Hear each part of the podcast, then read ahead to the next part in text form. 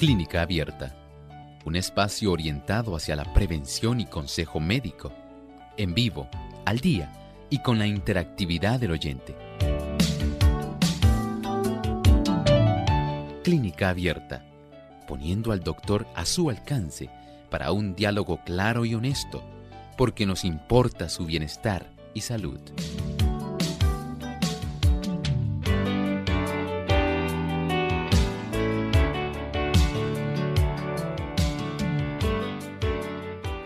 Ha llegado el momento de usted hacer su consulta en nuestro programa de clínica abierta, así que les invitamos a participar llamando a nuestras líneas telefónicas localmente en Puerto Rico. Ya las conocen, el 787-303-0101.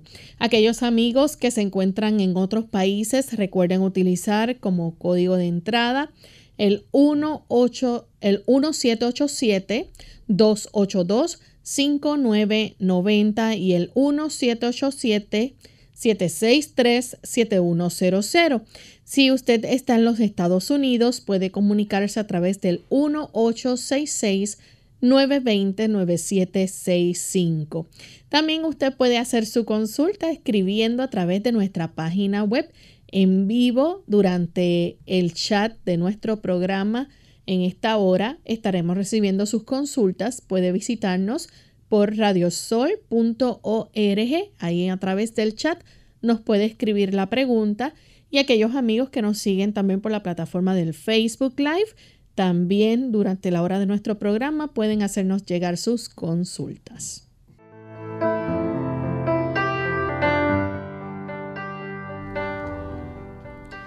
Y nos sentimos muy contentos amigos de tener esta oportunidad para compartir con ustedes en este espacio de salud, el que han hecho su favorito. Tenemos tantos amigos que a través de la distancia día a día nos sintonizan, son fieles oyentes y nos place con mucha alegría poder compartir con ustedes en esta hora.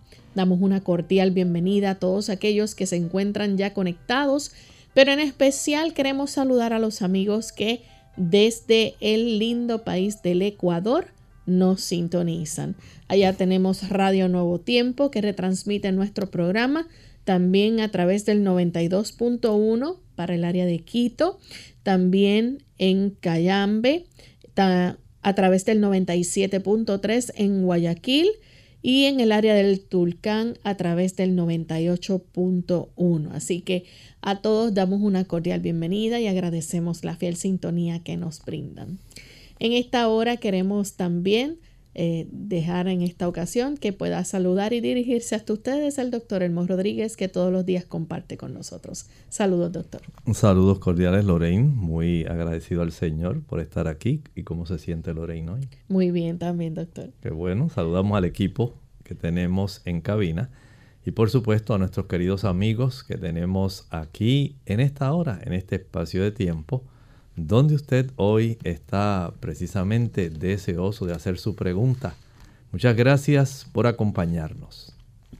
Y estamos listos también para poder escuchar el pensamiento saludable, así que vamos a prestar mucha atención a este pensamiento. Además de cuidar tu salud física, cuidamos tu salud mental. Este es el pensamiento saludable en clínica abierta.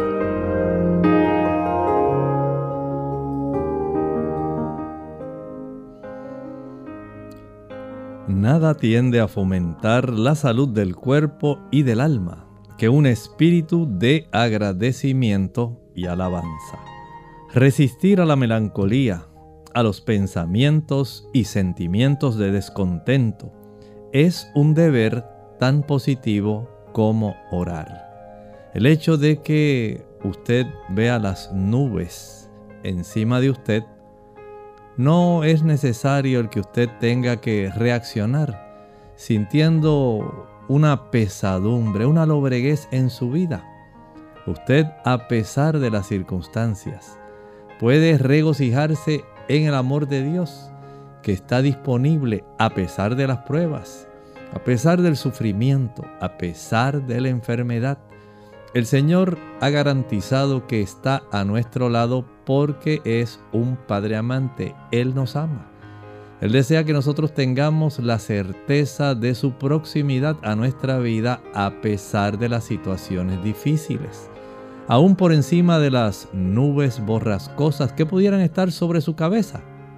Hay un esplendoroso sol que está muy próximo a comenzar a deshacer esas nubes.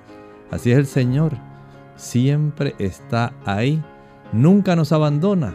Siempre nos alienta y nos da el consuelo de su presencia y la proximidad de su intervención por medio de las hermosas promesas que Él nos ha dado. Él nos ha dicho, y he aquí, yo estoy con vosotros todos los días hasta el fin del mundo. Gracias, doctor. Gracias, doctor, por compartir con nosotros el pensamiento saludable. Y vamos en esta hora a comenzar a recibir las llamadas de nuestros amigos. Tenemos algunos de ellos ya listos para comenzar a hacer su consulta, pero todavía tenemos líneas disponibles, así que pueden seguir comunicándose a nuestro programa para hacer sus consultas. La primera llamada la recibimos de Ángela. Ella se comunica desde Moca, Puerto Rico. Adelante, Ángela. Ángela. Dios le bendiga y buenos días. Bienvenida. Dios le bendiga y buenos días. Dios le bendiga y buenos días. Buenos días, Ángela. Mire, yo quiero preguntarle si es cierto que la hidroterapia de agua caliente con sardiguera, sardiguera para dolor de pierna y circulación, este, es buena o si no, o cuál es beneficiosa, la de agua tibia con, con sardiguera o lo de agua caliente con hielo. Yo creo que diría cuál es la mejor para la circulación y para el dolor de pierna, porque me da mucho dolor de pierna. Dios me le bendiga y gracias. Muchas gracias. Mire, cada una tiene su beneficio. Pero si usted quiere tener mejoría en cuanto a la circulación, el aspecto vascular, usted lo que va a hacer si no es diabética es sumergir sus pies, digamos, en dos baldes, dos envases, dos pailas, donde usted pueda sumergir sus pies casi hasta la profundidad de las rodillas. Tenga un balde, una paila, una cubeta, que tenga agua caliente que no la vaya a quemar y en la otra vaya a tener agua fría con hielo. Sumerja en el agua caliente sus dos piernas 15 segundos. 15 segundos. Una vez transcurran por reloj los 15 segundos, sumerja las dos piernas en agua fría 5 segundos. 5 segundos. Regresa al agua caliente 15, 15 segundos, al agua fría 5 segundos, al agua caliente 15 segundos, al agua fría 5 segundos ese, ese tipo de hidroterapia se llama un baño de contraste.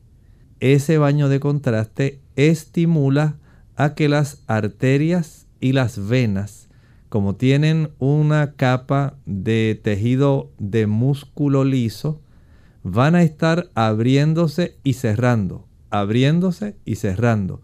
Ese tipo de estímulo que se debe al cambio en temperatura facilita una mejor circulación arterial y venosa. En su caso, si no es diabética, esto le puede ser de mucha ayuda. Ese cambio de 15 segundos caliente y 5 segundos frío, los puede hacer unas 12 veces, 15 veces. Es muy rápido. Ya en menos de 10 minutos usted finalizó. Y esto lo puede hacer una o dos veces al día. Eso sí, trate usted de ubicarse a una altura que le resulte cómodo sacar ambas piernas de una cubeta, de una paila, de un balde y depositarlos en la que está a su lado, fría y caliente, fría y caliente. Espero que sea de ayuda, pero no olvide también salir a caminar, eso también estimula la circulación. Tenemos también a Teolinda, ella nos llama desde los Estados Unidos. Teolinda, escuchamos la pregunta. Sí, buenos días, señorita Rey, doctor, buenos días. Fíjese que tengo una pregunta de parte de Isabelita.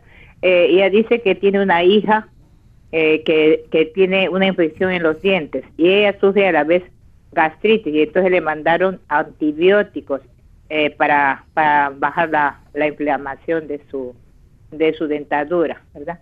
Entonces ella pregunta qué puede tomar para su estómago, que tiene el estómago también irritado y entonces para que no le duele el estómago, puede prevenir ella para evitar los dolores de estómago, ¿no? Que le da gastritis.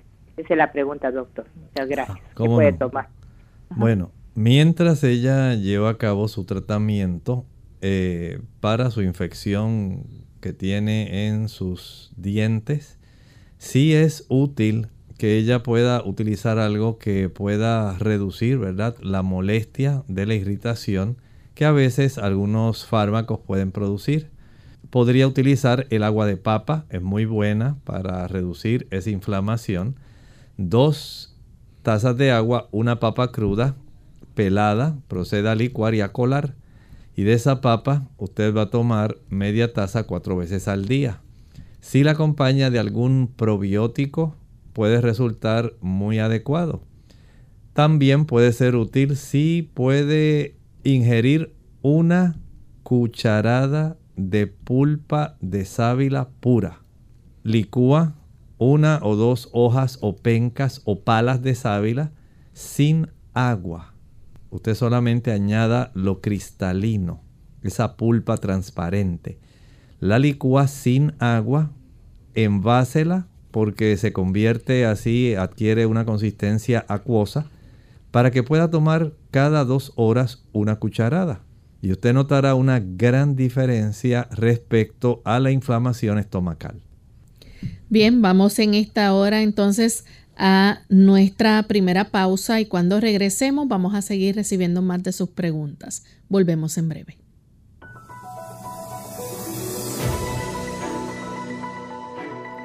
Una dieta balanceada en la que se modere el consumo de grasas y azúcares y se incluyan alimentos de todos los grupos en cantidades adecuadas está asociada a un menor riesgo de padecer enfermedades. Las frutas y verduras son los alimentos más saludables que hay y son especialmente importantes en la dieta de los niños, pues aportan gran cantidad de vitaminas, minerales y fibra. Toma nota, porque te explicaremos algunos alimentos que le ayudarán a tus pequeños a conservar una buena salud por los múltiples beneficios que puedan aportarles. Coliflor y brócoli. Dos de las verduras que más vitaminas, minerales y propiedades aportan.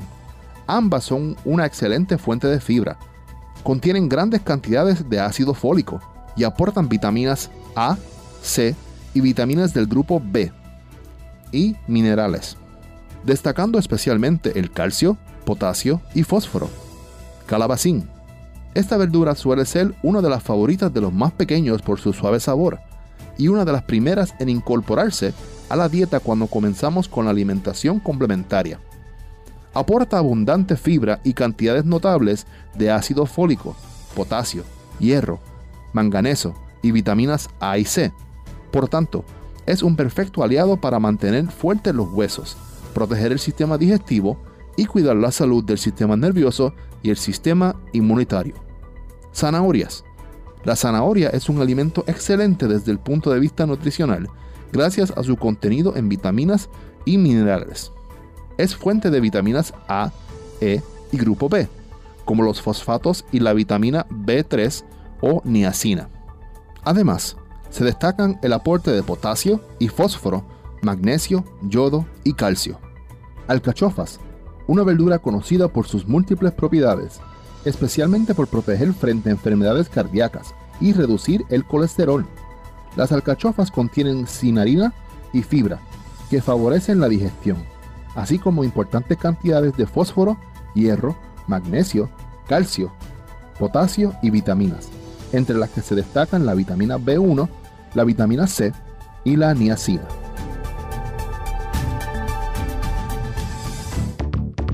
Los dulces no son los únicos que pueden causar caries dentales. Los alimentos ricos en almidón y los que son pegajosos también pueden causarlas.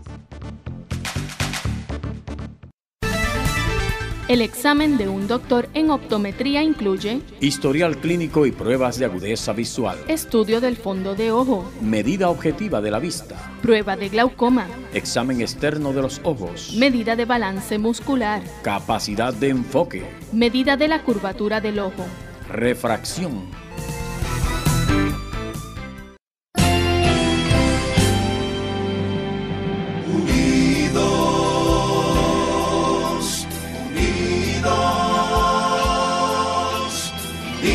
Hacia el cielo, siempre unidos. Unidos, unidos en la testificación de la verdad, en la testificación de la verdad.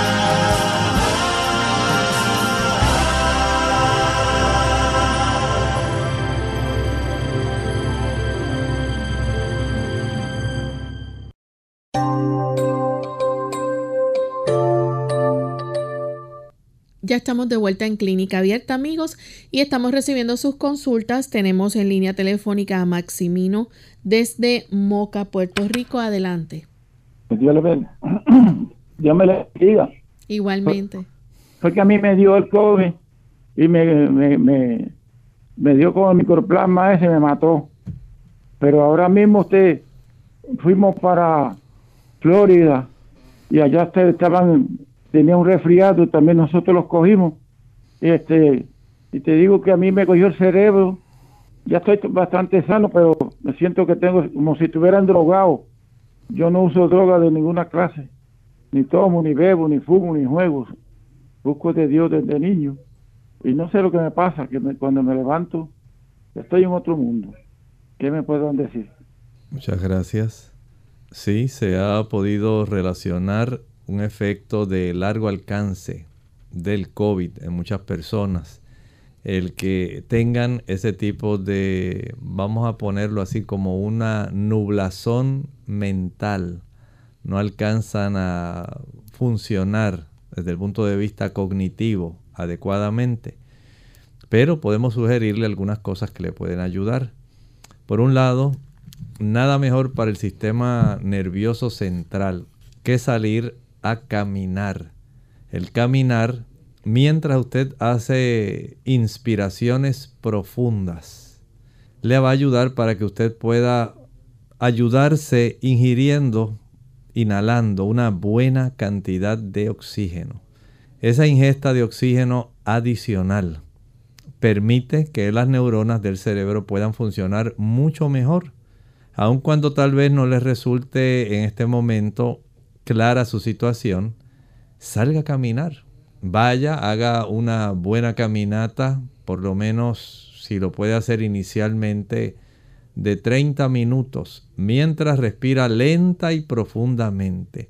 Si usted puede lograr que cuando inhala su estómago se pueda distender, usted inhala y que se llene la cámara gástrica de aire, que usted nota cómo se levanta esa área del abdomen, eso es un indicio de que está facilitando de que las bases de los pulmones puedan estar recibiendo una mayor cantidad de oxígeno. A mayor cantidad de inhalaciones usted practique de esa manera, aunque sean lentas y profundas. No es caminar por bajar peso, no es caminar para desarrollar músculo. En su caso es más bien para poder ingresar una buena cantidad de moléculas de oxígeno para que usted pueda ayudar a sus neuronas. Las neuronas necesitan ese oxígeno junto con la glucosa para poder funcionar adecuadamente. Además de eso, hay algunos productos que usted puede ingerir que le dan nutrientes especialmente a las membranas de las células. En este caso, su sistema nervioso. Nada mejor que el fósforo. El fósforo que usted consigue, por ejemplo, en el germen de trigo, le ayudará a las membranas de sus células. Los productos como la soya, que contienen lecitinas, que a su vez contiene fósforo, ayuda para que también pueda mejorar su cerebro. El ingerir almendras, ajonjolí, nueces, aguacate ayuda también a su cerebro. Tenemos entonces a Francisca desde la República Dominicana. Adelante Francisca con la pregunta. Buenas y bendiciones, Dios le bendiga.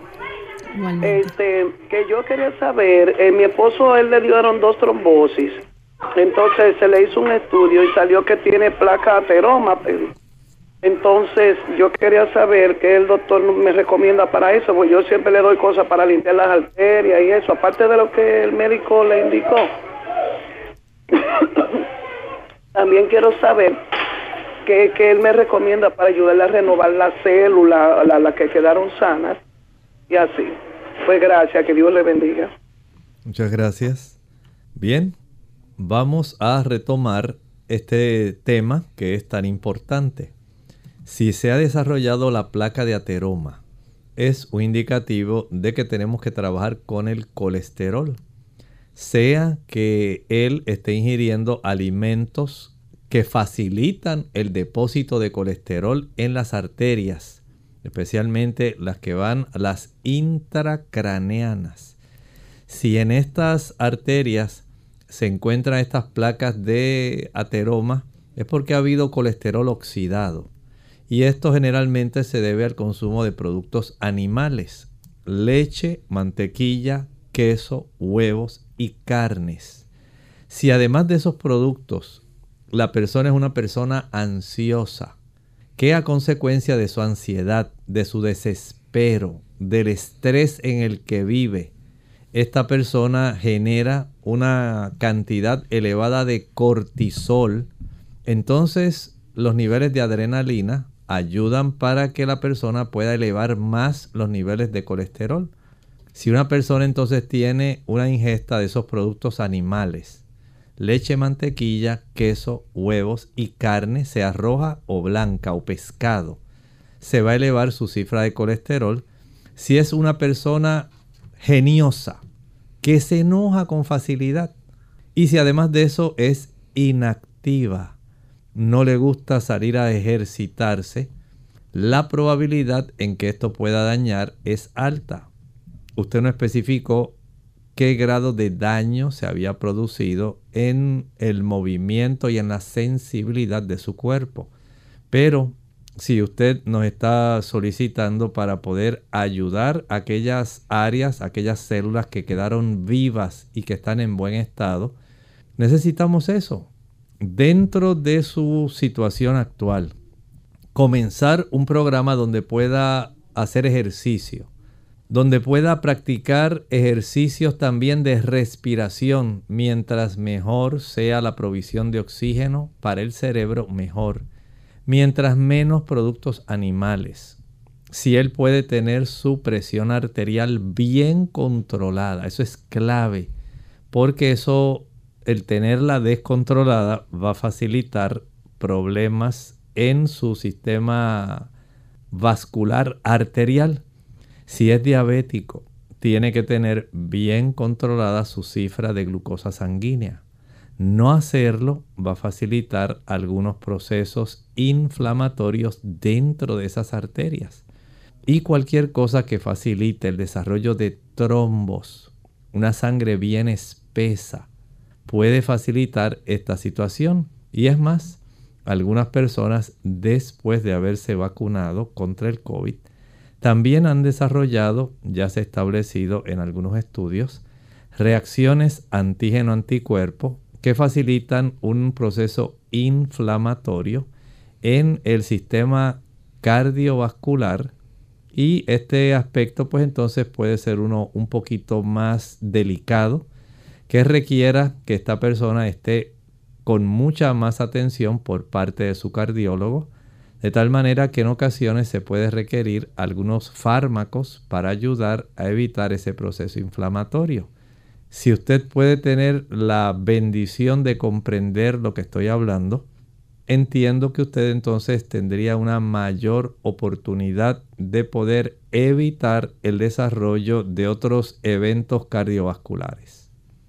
Escuchamos a continuación a Miriam que llama desde Moca, Puerto Rico. Adelante, Miriam. Buenos días, buen día. Buen día. Ajá.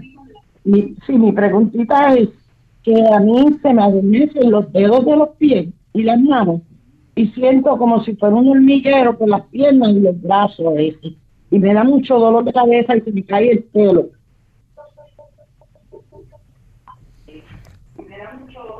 ¿Cómo no?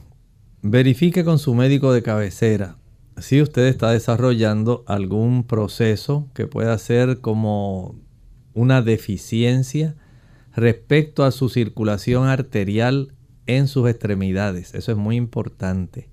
Si es esa situación, caminar y hacer algún tipo de ejercicio es muy adecuado. En algunos otros casos, el practicar una terapia hidroterapia de contraste, frío y caliente, frío y caliente, ayuda.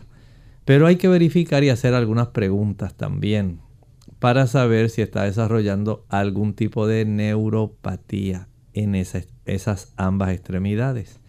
De esta forma, el tener esa certeza, el médico de cabecera que puede palpar los pulsos, puede tocar la superficie de su piel en las piernas y en esa área, él puede darse cuenta de qué está ocurriendo. Si fuera necesario, el practicar algún Doppler arterial puede ayudar. Pero si acaso él sospechara que es alguna situación más bien de alguna neuralgia que usted tiene, que está desarrollando poco a poco en sus extremidades inferiores, habría que hacer estudios también. Y esto ayudaría para que pueda tener una mejor, un mejor tratamiento porque tendría una mayor precisión en el diagnóstico. Ahí usted tiene entonces oportunidades de corregir la situación que le está afligiendo, pero hay que saber cuál es la causa de su problema. Bien, tenemos a Gloria desde Trujillo Alto. Adelante con la pregunta, Gloria. Ah, ah, sí, buenos días. Doctor, le quería consultar, que, eh, me dijeron, lo que pasa es que aprendí el radio un poquito tarde y, y me dijeron que usted estaba hablando sobre el colesterol y era precisamente lo que, a ver si podría darme, yo, este, porque la doctora ayer fui y tengo el colesterol alto en 236 entonces, lo, lo, lo LDL lo tengo en 171.20 y el colesterol HDL en 492. Lo que sucede es que ella me mandó un medicamento que lo mandó para la farmacia para que yo pueda recogerlo. No lo he ido a recoger porque quería consultar con usted, porque yo le había preguntado a ella cuánto tiempo tenía que beber esos medicamentos toda la vida. Lo que sucede es que yo estaba un tiempo con que estuve por, este, sentada por, por, por lo de la espalda y la pierna, pero siempre he sido una persona que hago bastante ejercicio, estoy mirando para eso. Y si quería preguntarle, este, si podía yo, había algún remedio que yo pudiera tomar para bajar ese colesterol y que ya pronto iba a poder caminar poco a poco. Si, si más o menos quería que me, me diera una consulta a ver qué puedo hacer en esto, que no tenga que ver medicamentos recetados para toda la vida. Muchas gracias. Sí, hay varias cosas, hay varios factores que usted puede juntar, que usted puede practicar en conjunto para que se pueda beneficiar. Número uno, vea cómo está su alimentación. Nosotros producimos colesterol siempre, nuestro hígado se encarga de eso porque es necesario para múltiples funciones que son orgánicas y que son necesarias.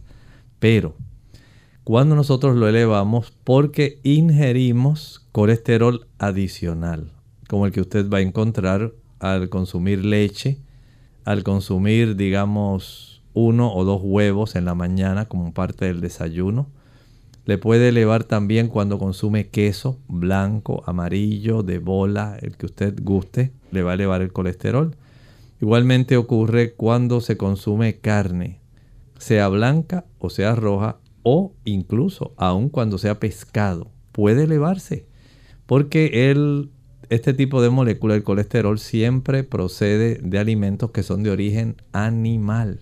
Leche, mantequilla, queso, carne y huevos. Estos son las fuentes, estas son las fuentes adicionales que van a proveer una cantidad de colesterol además del que usted normalmente produce. Y esas fuentes facilitan que se desarrolle ese problema de la elevación y usted lo tiene bastante elevado. Más o menos usted debiera tener una cifra total de colesterol de 180 miligramos por decilitro. Al ajustar estos alimentos que hemos estado hablando, trate de eliminarlos, vaya reduciéndolos poco a poco. Pero mientras más rápido usted pueda evitar el uso, más fácil y rápidamente se le reduce el colesterol puede utilizar para reducirlo la linaza triturada. Excelente. Dos cucharadas con el almuerzo y dos cucharadas con la cena. También puede utilizar la chía triturada. Excelente también para ayudar con esto. Puede aumentar el consumo de cebollas, el consumo de ajos. También puede aumentar la ingesta de algunos productos como el berro, el rábano, el quimbombó, el ocra, ayuda para reducirla. La berenjena y el garbanzo son excepcionales. Ambos son muy buenos. Y el uso también del limón. Vea que hay una serie de productos que van a ayudar a reducirlo.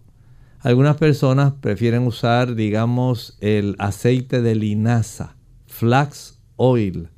Resulta apropiado, muy bueno. Si usted quiere reducirlo mucho más rápida y fácilmente, salga a caminar al sol todos los días. Estamos hablando de que lo puede hacer a media mañana y que lo puede hacer en la tarde. De esta forma, el ejercitarse reduce más todavía, o aún más, esa cifra de colesterol. Porque el nosotros tener este tipo de conocimiento va a beneficiarnos en lo personal y a las personas que están a nuestro alrededor. Recuerde, a mayor cantidad de esteroles de plantas que usted coma, la reducción resulta más evidente. Hacemos nuestra segunda y última pausa y al regreso continuaremos con más preguntas.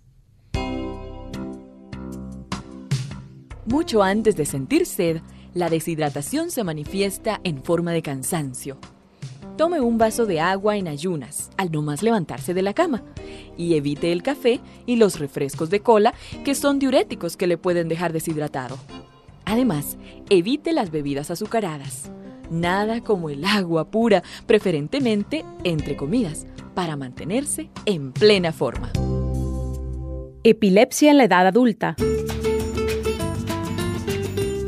Hola, soy Gaby Zabalúa Godard en la edición de hoy de Segunda Juventud en la Radio, auspiciada por AARP.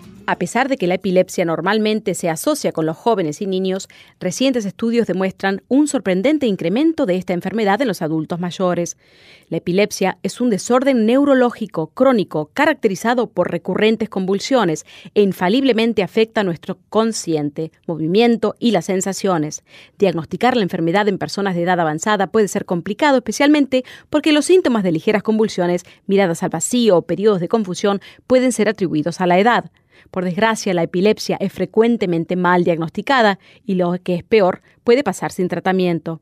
El desarrollo de este trastorno es la etapa de la vida, trae sus complicaciones. El miedo a hacerse daño o sufrir una caída en público puede propiciar aislamiento en la persona. Al mismo tiempo, el aislamiento puede desencadenar en sentimientos de depresión. En estos casos es mejor acudir a familiares y amigos e intentar mantenerse activos. Actualmente existen nuevos medicamentos anticonvulsionantes que prometen buenos resultados. La mejor opción es hablar con el médico sobre el tratamiento más conveniente para ti.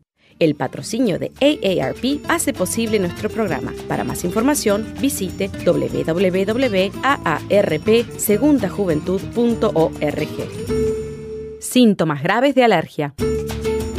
Hola, les habla Gaby Zabalúa Godard en la edición de hoy de Segunda Juventud en la Radio, auspiciada por AARP. Sufrir una reacción alérgica a un alimento es una situación grave. La alergia se produce como una reacción inmunológica a una proteína contenida en determinado alimento, debido a que sus síntomas pueden variar desde picazón alrededor de la boca, nariz, ojos y garganta hasta la potencial fatalidad de no poder respirar. Es recomendable, especialmente en niños y adultos mayores, visitar al médico para identificar su origen. Las alergias a las comidas no son frecuentes, no obstante el número de personas que las padecen ha aumentado en los últimos años. Como no existe una cura probada para este tipo de alergia, en muchos casos los niños tienden a aliviarse al crecer, mientras que los adultos mayores no. La mejor manera de evitarlas es dejar de consumir alimentos que la causan. Según datos de especialistas, el 90% de las alergias en Estados Unidos son producidas por alimentos como la leche, la soja, mariscos, huevos o cacahuates. Sin embargo, no deben confundirse las alergias a los alimentos con la intolerancia a los mismos. Si bien los síntomas pueden ser parecidos, las reacciones de intolerancia del alimento no son tan graves como una alergia,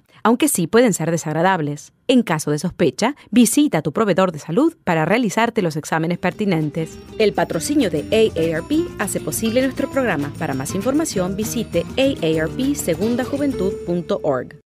Clínica Abierta. Ya regresamos a Clínica Abierta, amigos, y tenemos varias consultas a través del Facebook y del chat. Tenemos entonces a la desde Costa Rica, a Francini. Ella dice si podría decir qué beneficio tiene el consumo de la vitamina D en la endometriosis. Básicamente puede colaborar reduciendo esa inflamación porque en realidad no puedo decirle que la va a quitar, ya que la vitamina D en realidad se comporta más como una hormona que como una vitamina y se ha visto una relación muy apropiada en las damas, especialmente aquellas que tienen ciertos trastornos menstruales. Sin embargo, en la endometriosis sí podemos trabajar un poco más con las molestias y el dolor no es necesariamente que la vitamina D vaya a curar todo, pero sí ayuda. También si la persona eh, ingiere una cantidad un poco mayor de vitamina B1 y vitamina B6. Son dos vitaminas que van a ayudar a tener esa mejoría. También el uso de la prímula, la onagra, Evening Primrose Oil resulta también bastante adecuada para ayudar a que la dama pueda tener menos molestias.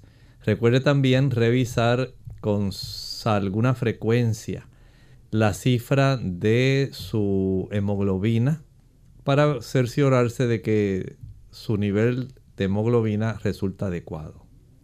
Tenemos a Anthony de la República Dominicana, entiendo que es. Dice que le interesa saber cuáles son las propiedades de la artemisa y cómo debe utilizarse. La artemisa es una planta que en realidad es muy potente. Es una planta que se utiliza mucho para el sistema vascular y también para el sistema hormonal. Por lo cual las damas que la utilicen deben ser muy cuidadosas si están embarazadas, ya que hay algunas damas que han perdido sus eh, embarazos a consecuencia del uso de este tipo de producto, de esta planta. Si usted la puede evitar, evítela. Eh, se recomienda usar fuera del embarazo, de acuerdo a la situación que tenga la persona. Puede ser útil utilizar no más de media cucharadita de la planta por taza. Media cucharadita por taza. Pero hay que especificar cuál es la razón por la cual la quiere usar. Porque la posología, la cantidad de producto que se utiliza para tratar depende de la condición. Así que no es un uso general o pensar que porque es una planta todo está bien, no hay ningún problema. Así no funciona. Las plantas también tienen fuertes efectos en el cuerpo y por supuesto dependiendo de la dosis, también son los efectos adversos. Tenemos entonces otra consulta de Rosa Sosa. Dice, doctor, ¿cómo se alivia o se trata el callo plantal?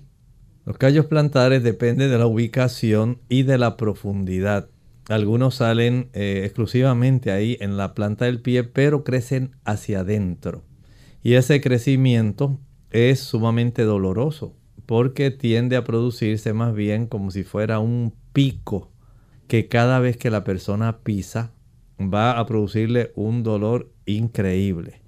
Y este tipo de situación que en realidad es una hiperkeratosis plantar, así se le llama, es un estímulo de la zona córnea de las capas más bajas de la epidermis que poco a poco, en lugar de seguir creciendo hacia afuera, hacia la zona plantar en sí, externa, van a crecer hacia adentro, hacia la dermis, y va a producir ese efecto de molestia, de daño, de que se está enterrando algo.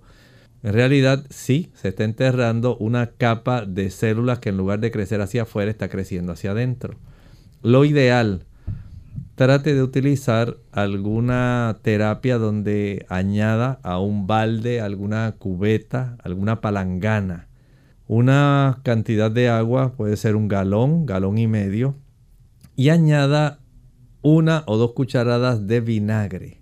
De esta manera usted puede comenzar a ablandar esas capas más externas donde se encuentra el callo o esta callosidad y con una piedra pómez puede ir poco a poco eh, friccionando para que se vaya desgastando. Una vez ya usted finalice, esto no se logra en un día, así que no pretenda ni crea que esto se va a hacer en un día. Esto toma tiempo, puede tomarle un mes, mes y medio en la medida en que la misma zona, el estrato córneo más, ah, más abajo de la epidermis, va haciendo el ajuste de crecer más hacia arriba para, porque no hay células que le impidan el crecimiento hacia afuera y no tenga que crecer hacia adentro.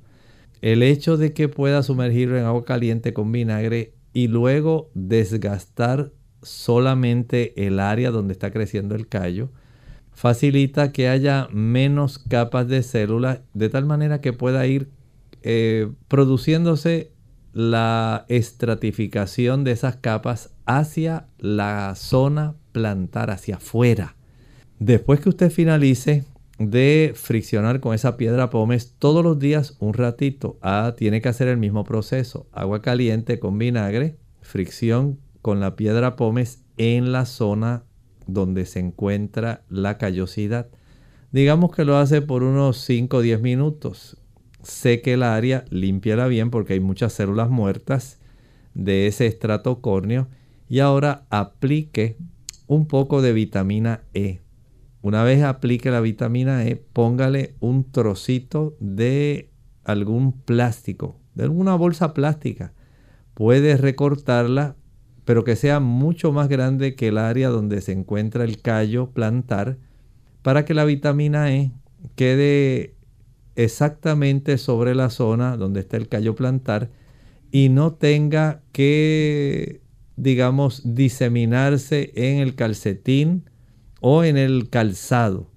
Así que aplicar ese pedazo o ese parche o parcho de esta, este plástico encima del área donde usted aplicó la vitamina E ayuda para que pueda penetrar y poco a poco pueda tener el beneficio de comenzar a notar una diferencia. Va a notar menos dolor, que el callo se reduce y que tiene menos molestias. Trátelo, pero sea paciente, no pretenda que esto se pueda arreglar en un día. Bien, tenemos entonces a Claudia Rodríguez Dice, quiero darle las gracias al doctor por el jarabe de la gripe que me dijo. Estaba muy agripada y con mis pulmones con mucho dolor. Lo hice, ya no me duelen. Quiero saber si se puede usar siempre para que no me repita la gripe. Suele darme mucha gripe.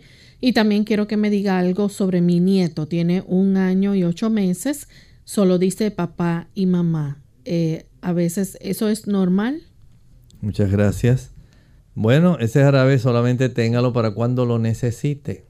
No es que lo tenga que tomar continuamente, a no ser que usted esté expuesta a personas que están con gripes, que están con influenza, con diversas afecciones respiratorias típicas de esta época que es más fría. Si para usted esto le ayuda, utilícelo durante este periodo y en lugares donde hayan personas ¿verdad? Eh, muy aglomeradas. El hecho de que un niño se tarde en vocalizar no es indicio de que tiene alguna normalidad, pero si ya está diciendo papá y mamá, ahora hay que ser paciente. Recuerde que los niños en esa etapa, ellos primero están grabando fonemas, están grabando trozos, secciones de sonidos y ya están asociando con la, el rostro, las expresiones faciales, con lo que usted hace con las manos para ellos ir asociando sonidos que eventualmente ya ellos comiencen a formar palabras y oraciones.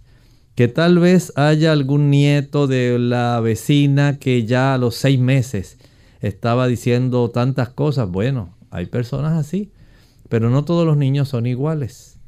De tal manera que sea paciente, trate bien al niño, eh, traten de vocalizar lo mejor posible y de relacionar expresiones faciales, gestos, para que el niño pueda ir asociando mejor los diferentes sonidos.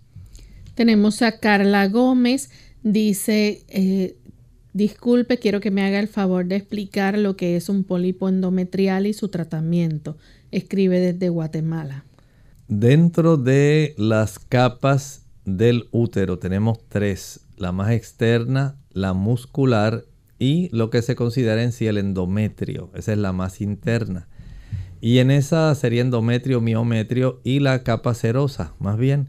Y en ese endometrio, en esa capa que es la que se esfacela, la que se desprende cada mes, porque llegaron, llegaron los cambios entre los estrógenos, los progestágenos, no hubo una anidación de un embrión, por lo tanto el cuerpo dice, bueno, no hay por qué entonces desarrollar un proceso que sea, digamos, adecuado de un embarazo si no hay algún tipo de anidación de un embrión, pues vamos a deshacernos de este ambiente porque este ambiente no tiene a quien servir y por lo tanto el cuerpo lo rechaza.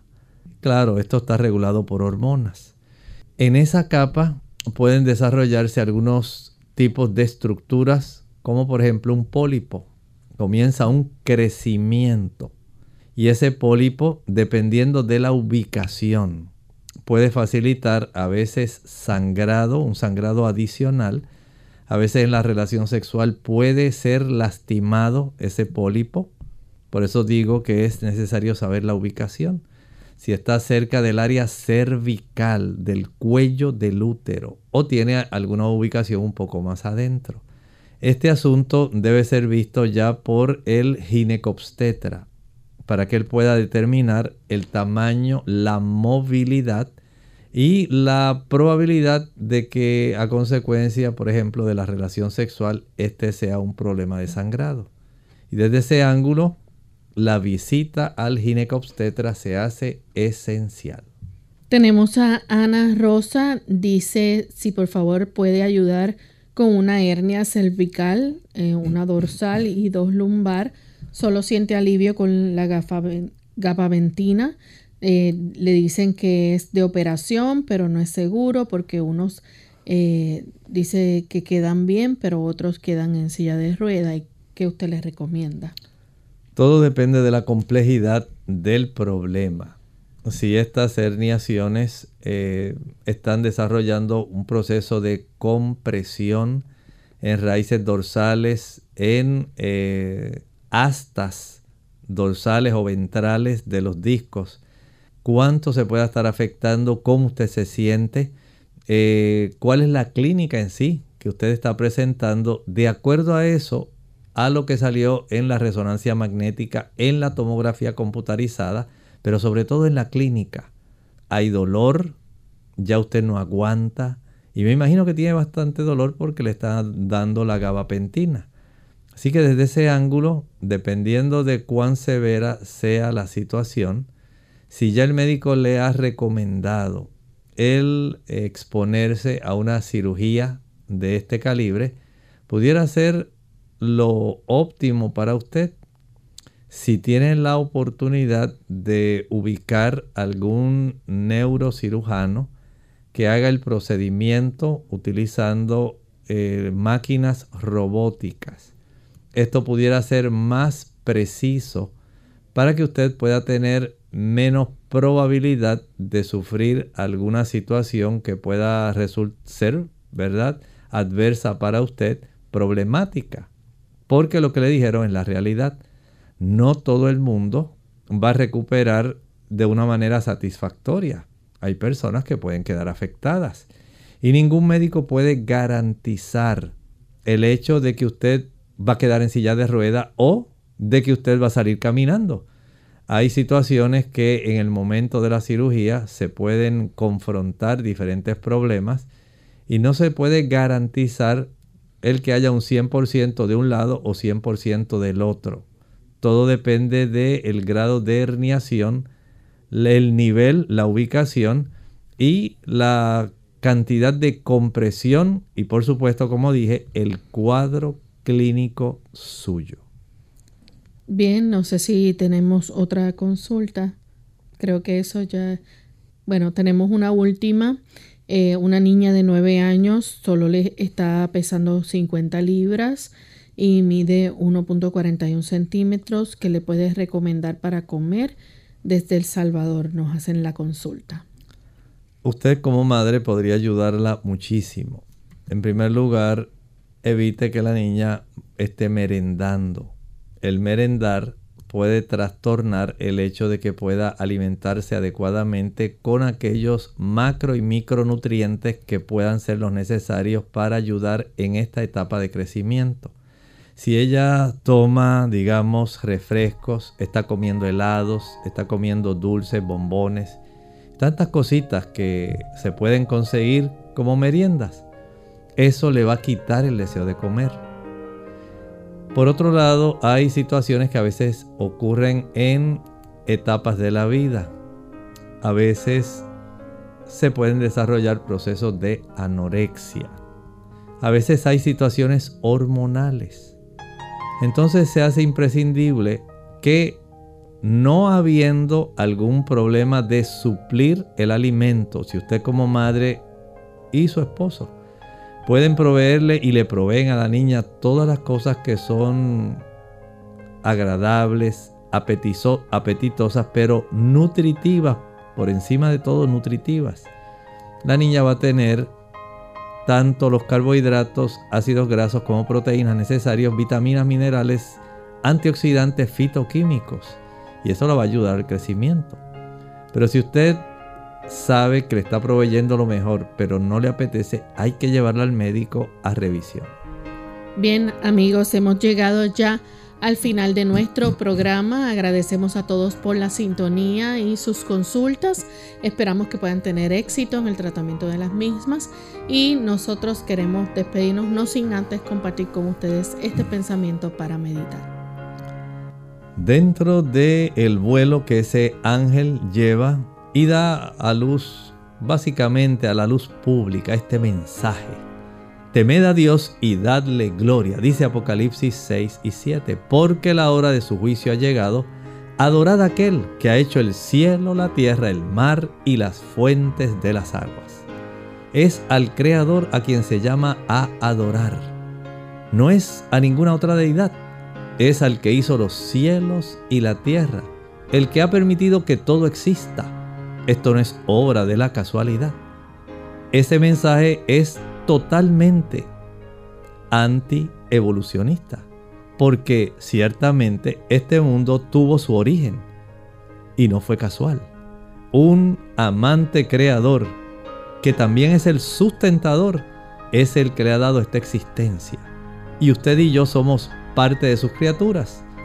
Y como Él nos ha concedido la existencia, y nos ha inundado de amor, nuestro deber como criaturas racionales es amarle. Nosotros nos despedimos y será entonces hasta el siguiente programa de Clínica Abierta. Con cariño compartieron el doctor Elmo Rodríguez Sosa y Lorraine Vázquez. Hasta la próxima.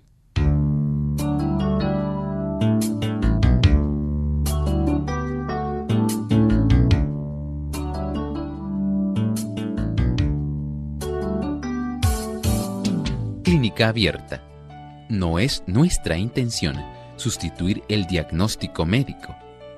Antes de poner en práctica cualquier consejo brindado en este programa, usted debe consultar con su médico. Hasta la próxima.